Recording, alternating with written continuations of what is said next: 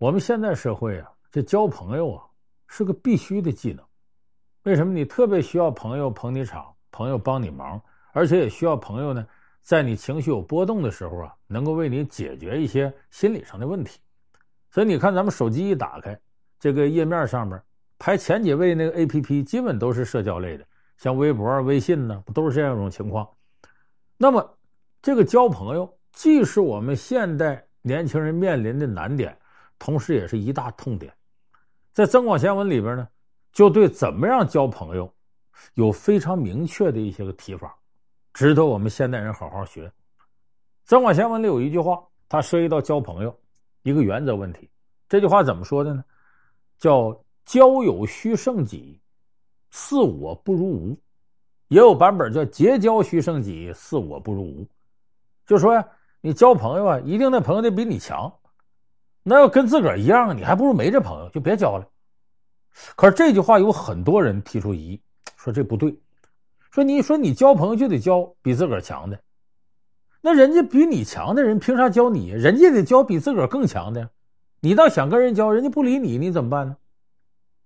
那么这种说法有没有道理？有道理。所以《增广贤文》在交朋友这层面上又补了一句，第一句是“结交须胜己，似我不如无”，第二句是呢。三人行，必有我师，择其善者而从之，其不善者而改之。人说这句话耳熟啊，对，这《论语》里的话。哎，曾广贤把它直接摘过来了。这什么意思呢？就是我们交往过程当中，这人都得是个个有特点的，就是他的长处是我没有的，那么我就跟他学他的长处。他不如我的地方，不好的地方，哎，我我就别跟他学了。这两句结合到一块，你就知道《增广贤文》讲到交友的大智慧是什么呢？就是你交这个朋友，他身上一定有你要学习的长处，而你身上呢也有他要学习的长处。就从这点上来讲，他比你强，哎，结交须胜己嘛。从换一个角度讲呢，你又比他强，他愿意跟你往来。你在别的地方比他强，所以我说到这儿，有的朋友就明白了哦，交朋友其实是个互换的过程。你记住，两个人要能成为好朋友，而且能长久交往下去，要么是资源互换，要么是优势互补，不可能是你俩人啊，你也差，他也差，这个很难成为好朋友。我举个例子，就是比方说你要减肥，你那闺蜜跟你一样又懒又馋，你看着你俩最后都得胖上天，绝对做不到。所以我说，结交须胜己，似我不如无。是取长补短，资源互换，像一个交易一样。有人说这是不是太功利了？哎，咱们结合具体例子给大伙说说，你就发现这个不是大家想象那么功利，而是交朋友你必须要这么做。你看北宋时候有个了不起的大官，也是大学问家王安石，那是唐宋八大家之一，很有才。但是呢，他一开始仕途可不顺，因为不是说你有才你就一定能当官。你看李白才气那么大。最后，唐玄宗怎么用他？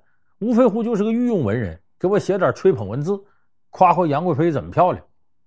说王安石当时呢，这个有才的名气已经很大了。那当时呢，宋仁宗执政的时候呢，就觉得说都说王安石有才，把他叫来吧，也没有给他重用，让他干嘛呢？让他当记录自己饮食起居的官。说白了，你就吹捧吹捧我，把我写的跟一代圣君似的。王安石就不想去，结果有这么一天呢，一个小官吏啊，拿着这任命书就来找王安石来了。你得接这个，你得给皇上当记录饮食起居的官。结果到王安石家，王安石就知道他来了，王安石赶紧躲，躲哪儿？躲到茅房里头。这小官听着有动静，一进王安石这屋里没人，哎，这人哪儿去了？他也猜到是王安石躲着，他不走，我就在这等你。王安石就在茅房里躲，一个躲一个等，这俩人较上劲了。最后呢，反正这这这这这个小官扛不住了，直接到里边到处找，到底在茅房里把王安石找着了，拽他出来。你听我给你念完了啊，拿哒哒哒哒哒，把这任务书念完了，扔着就走。王安石说不不行，你给我拿回去，我不接受。你就看出当时王安石多不愿意接受这样的任命吧？那么后来王安石是怎么一步一步当上宰相？全靠他交朋友。他结交个好朋友叫韩维，这个韩维啊，他爸爸在政坛上很有势力，他的姥爷在宋真宗年代就是宰相，人家很有政治资源。那么这个韩维当时干什么呢？他呀，在影王的手底下办事。这影王是谁呢？影王叫赵顼，就是后来继位的宋神宗。结果大伙都看出这影王将来很有可能继位。这个韩威在影王身边，经常给影王出这主意那主意。每次出完主意都说：“哎，这不是我的想法，这是我那朋友王安石的主意。”时间一长，这影王就记住了。这叫叫饥饿营销啊！总听说这人名字没见着，所以等到宋神宗继位之后，这影王上来之后，马上把王安石叫到身边，任命他当这个翰林院的学士，还兼中央讲师团的这个重要的讲师。所以王安石在这基础上一步一步干到了宰相。当然，在这个过程，他交的另外一个朋友起了很重要的作用——吕简。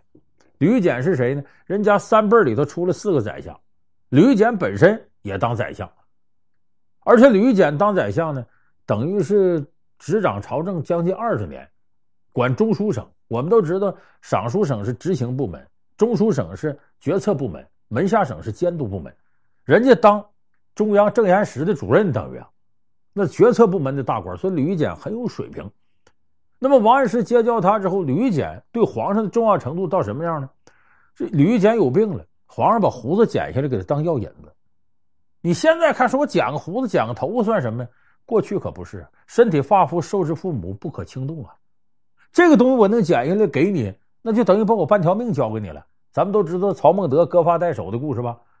所以就说明皇上对吕简多信任。吕简推荐王安石，这王安石才一步一步走向政坛，最后成了宰相，也推动了自己的变法，等于在历史上青史留名了。所以王安石交这朋友，你说论这个才学。可能不如他，但是人家在政坛的资历、地位、资源都远在他之上，所以王安石就用这种办法交了朋友了。那么这些为什么跟王安石交？还不因为王安石有才吗？就这帮人一看王安石写的文章，哎呀，真好。包括他的朋友欧阳修，欧阳修是既有才，当时也是当官的。欧阳修就是听说王安石这个人很厉害，他就跟别人说说，这样的人不应该埋没。王安石一听着这信儿，就主动拜访欧阳修，两个人一见如故。他为啥欧阳修赏识他？还不是因为王安石有才吗？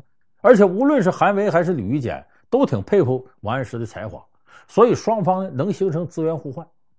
就说你交往，你要交有用的人比你强，那么人家为什么跟你交往？因为你也有用，这样双方呢才形成一种互换。如果没有这种互换，说白了都不是有血缘关系的人，人凭什么跟你往来呢？你看，在网上我看到一个帖子，就是有一个出版社的编辑，啊，现在也是个作家。他当年呢，在这个还是用 QQ 那个时代呢，他发现群里有一个很有名的大咖，他就巴结人家，给人家不停的打字，就表达仰慕之情。人家不冷不热，就嗯嗯，就一个字一个字回答他。到后来呢，隔了多少年之后，他成了出版社编辑了，意外的接到这大咖给他打电话，通过别人知道他电话了。哎呦，一个电话说了三十分钟，说的很谦卑，意思就求他，你你我有本书在你这出版，你帮我个忙吧。这个当时这个这个编辑就很感慨，说交朋友就这么回事，你没有资源跟人换，人家不理你；你多攒道，肩膀其实弟兄，你有资源了，人家才愿意巴结你，跟你往来。你听着挺功利，挺残酷，其实就是这么回事。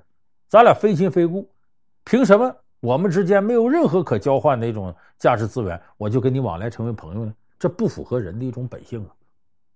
所以有的朋友，呃，总愿意参加各种聚会。哎呀，你好啊，咱吃喝个酒就成朋友了？哪有一个朋友是你喝顿酒交下来？咱俩加微信吧，回头人理都不理你，都能拿你当微商看。所以说，你必须在交朋友之前，你得想法，我有什么资源能跟你换？我对你有什么用？这样对方才可能愿意跟你交朋友。你像咱们看《欢乐颂》的电视剧，很多年轻朋友都说怪了。你看人家安迪那这白富美啊，人家这总有这个高质量的男孩追她。你等这樊胜美怎么回事？总碰上渣男，这是为什么？你看安迪带着樊胜美参加聚会去，人家安迪就碰着那个高富帅的跟他往来，樊胜美呢有一些富二代，就是其实啊就是想跟他玩玩，没有真心。为什么呢？樊胜美的能力跟安迪没法比，因为安迪具备智慧，能给公司赚大钱。所以这些人愿意跟他往来。你樊胜美呢，除了身材好、脸蛋漂亮，你能奉献就这些？那人不可就想在这个身体层面，这个呃，这等于肉体层面跟你有交往吗？他不想跟你往来别的，所以你当然结交不到高质量的、真心真意的男朋友。所以就是你先把自己修炼到那地步，你才能够获得相应的这种人脉资源，才能获得相应真正的朋友。